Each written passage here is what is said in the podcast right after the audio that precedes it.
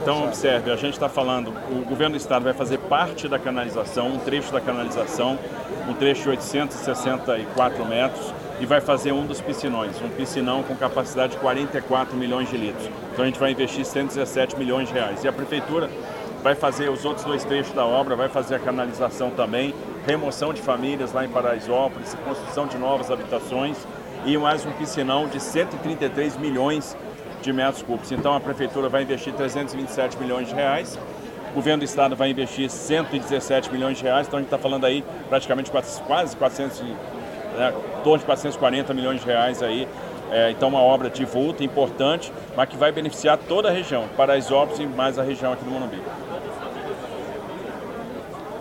1.500. É, nós já removemos 874 até agora, até o dia 10, aliás, até o dia 10 de janeiro. Ao total serão 1.500 famílias removidas do córrego do Antônio. Nós estamos no processo né, de, de, de, remoção. É, deve concluir aí até o meio, meio do mês. Está tá removendo as famílias e com a obra de, de revitalização do Antonico, né? estamos fazendo um parque linear do Antonico lá dentro, dentro da comunidade de Paraisópolis. A obra como um todo deve estar pronta em 26. Né? Só a parte do governo do estado, a canalização mais piscinão, então o contrato é de 24 meses. Presidente, algum comentário sobre a obra? Uma felicidade, um dia feliz quando a gente vê é, governantes com essa sensibilidade. Obra de décadas de reivindicação. Eu quero cumprimentar o governador Tarcísio Freitas, o prefeito Ricardo Nunes, porque essa região, independente do, da cor do clube, porque aqui temos, graças a Deus, bons corintianos, palmeirenses, santistas, é de todos. E essa região está em festa, porque ela sofria muito, desde Paraisópolis até lá o Butantã. Então hoje é um dia histórico e nada como ter uma sensibilidade. E o São Paulo agradece, como um agente, assim como a Einstein, como a TV Bandeirantes, como as escolas, quatro shoppings e a comunidade de Paraisópolis. Governador, por favor, no final de semana nós tivemos novas invasões a lojas na região central da cidade, rações. É, o, que, que, vai ser feito é, no primeiro momento para dar uma solução para essa situação? Parece ter, não tem muita solução. Não, tem solução. A gente, como eu falei, nós vamos fazer um investimento muito forte em monitoramento. Então a gente vai lançar o Muralha Paulista. O Muralha Paulista vai estar muito focado no centro da cidade de São Paulo, num primeiro momento. Então a gente vai atacar todas as áreas críticas. Né? A gente está falando da, do Vale do Paraíba, do litoral, região da Baixada Santista e também centro da cidade de São Paulo. É, e o Muralha vai sendo expandido paulatinamente. A gente está falando de tecnologia de ponta, vamos trazer equipamentos sofisticados, integração em nuvem, né, para prever comportamento criminoso, melhor dispor efetivo policial. Essa semana a gente inaugura uma companhia de força tática é, no centro da cidade. Nós vamos dispor outras unidades para o centro, então a gente vai aumentar bastante o efetivo no centro da cidade. Nós teremos uma série de ações de aumento de efetivo para botar mais policiais na rua, aumentar o policiamento ostensivo. Vamos combater muito a questão da Cracolândia em todas as suas dimensões. Temos aí a revitalização do centro, que é um grande programa, um programa mais de médio prazo, mas que vai trazer um investimento de volta. Então, o que é possível ser feito vai ser feito e eu tenho certeza que a gente vai ajudar. Semana passada, nós liberamos 200 milhões de créditos para os comerciantes do centro da cidade que vem sofrendo aí com essa situação, tanto para investimento quanto para capital de giro.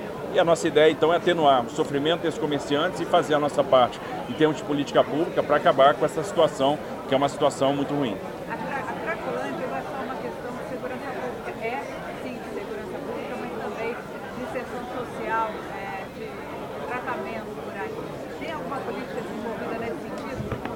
A gente tem, a gente vê aí o número de atendimentos no hub de cuidado de crack e outras drogas aumentando muito, já são mais de 16 mil atendimentos. Nós tivemos aí mais de 7 mil pessoas encaminhadas para tratamento, estamos alargando a quantidade de vagas em comunidades terapêuticas. Nós temos a programação de habitação no centro da cidade, então vamos construir muitas habitações, tanto com provisão própria via CDHU, quanto com parceria público-privada. Entregamos 190 apartamentos na semana passada, vamos entregar ao longo do ano mais 500 apartamentos e vamos continuar trabalhando na construção. Hoje nós temos 25 mil unidades em construção na cidade de São Paulo. Nós temos aí todo o investimento em revitalização, então perceba que a gente está tratando a, questão de forma integrada. Então, saúde, né, assistência social, é, é, segurança pública, que obviamente combate ao tráfico de drogas tem que acontecer, mas a questão de reordenação e de investimento no centro. Quando que a gente vai poder andar com tranquilidade no centro? Olha, nós vamos trabalhar incessantemente para que isso aconteça da forma mais rápida possível. Vamos fazer muito investimento, né, muita ação, botar muita energia para devolver o centro para os cidadãos. E isso é o que nós estamos trabalhando e a gente está vendo as ações em, em execução. Governador, há prazo para isso, para a implementação das câmeras e para o aumento do efetivo, algum cronograma? Por exemplo, o aumento efetivo a gente já deve perceber esse ano. Nós vamos, por exemplo, fazer a convocação de militares da reserva para assumir funções administrativas no quartel e liberar efetivo para a cidade. A turma hoje está na Operação Verão, nós estamos é, é, conduzindo a maior Operação Verão de todos os tempos na Baixada e no final da Operação Verão, parte desse efetivo vai ser alocado no centro da cidade de São Paulo. Então, quando a gente soma as iniciativas, a gente está falando aí de colocar no centro mais de 2 mil novos policiais.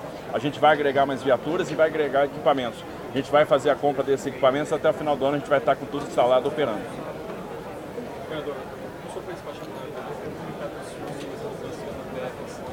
Não vou comentar. Governador, só, ainda sobre segurança pública, o senhor, eh, durante a campanha, se levantou como hipótese o estudo da transferência da sede do governo para o centro de São Paulo, também como uma medida de reorganizar o centro de São Paulo. Isso ainda está sendo Tá? Agora, final de fevereiro, a gente abre o concurso público para arquitetura. A gente fez um pré-projeto de arquitetura meio que para mostrar para os escritórios que participarão do concurso público aquilo que a gente tem em termos de concepção e já estamos trabalhando a modelagem econômico-financeira, estamos caminhando aderente ao cronograma e a nossa ideia é que no ano que vem a gente faça a licitação da parceria público-privada para a construção do Centro Administrativo de São Paulo na região do Campos Elíseos, né, na, onde vai ser então essa, essa nova sede. A gente vai trazer, vai condensar toda a estrutura governamental no Campos Elíseos. Prefeito, a gente queria um comentário do senhor sobre a reunião com o Valdemar, a escolha do vice, o que foi falado, o que foi discutido, quais são os nomes. Quatro nomes e É, o presidente Valdemar esteve lá comigo hoje de manhã, trouxe o nome do Coronel Melo como uma sugestão do presidente Bolsonaro e do PL. É, nós falamos de que é importante apresentar para os demais partidos. Portanto, é um bom nome do Coronel Melo, mas a gente precisa agora ver os outros nomes que estão, que estão postos. Me parece até que o Valdemar soltou uma nota. Sim, Falando do Coronel Melo, da delegada Raquel, da Sonaira, Sonaira. É. Agora, é uma construção. Eu já falei para vocês, queria voltar a repetir. Diferente dos partidos, a gente tem uma frente ampla para discutir. Precisa ver com os demais partidos, é, evidentemente ver a opinião do governador Tarcísio, do presidente Bolsonaro, para que a gente possa chegar no, no- no nome de consenso entre todos. né? Mas realmente o- houve a apresentação hoje do nome do Coronel Melo, que resumidamente a gente vai apresentar para todo mundo que vai participar da nossa campanha e tomar uma definição. Não saiu nada definido, mas eu recebi a indicação do nome hoje. a operação de hoje que atinge a PF, a PF que atinge a família Bolsonaro e Chico, interfere de alguma maneira essa indicação direta do presidente Bolsonaro para vice ou não? Não existe esse não. Nem, nem sei da operação. Teve operação? A operação da Polícia Federal relacionada a mim, que atingiu diretamente as intenções na casa do Carlos Bolsonaro. é.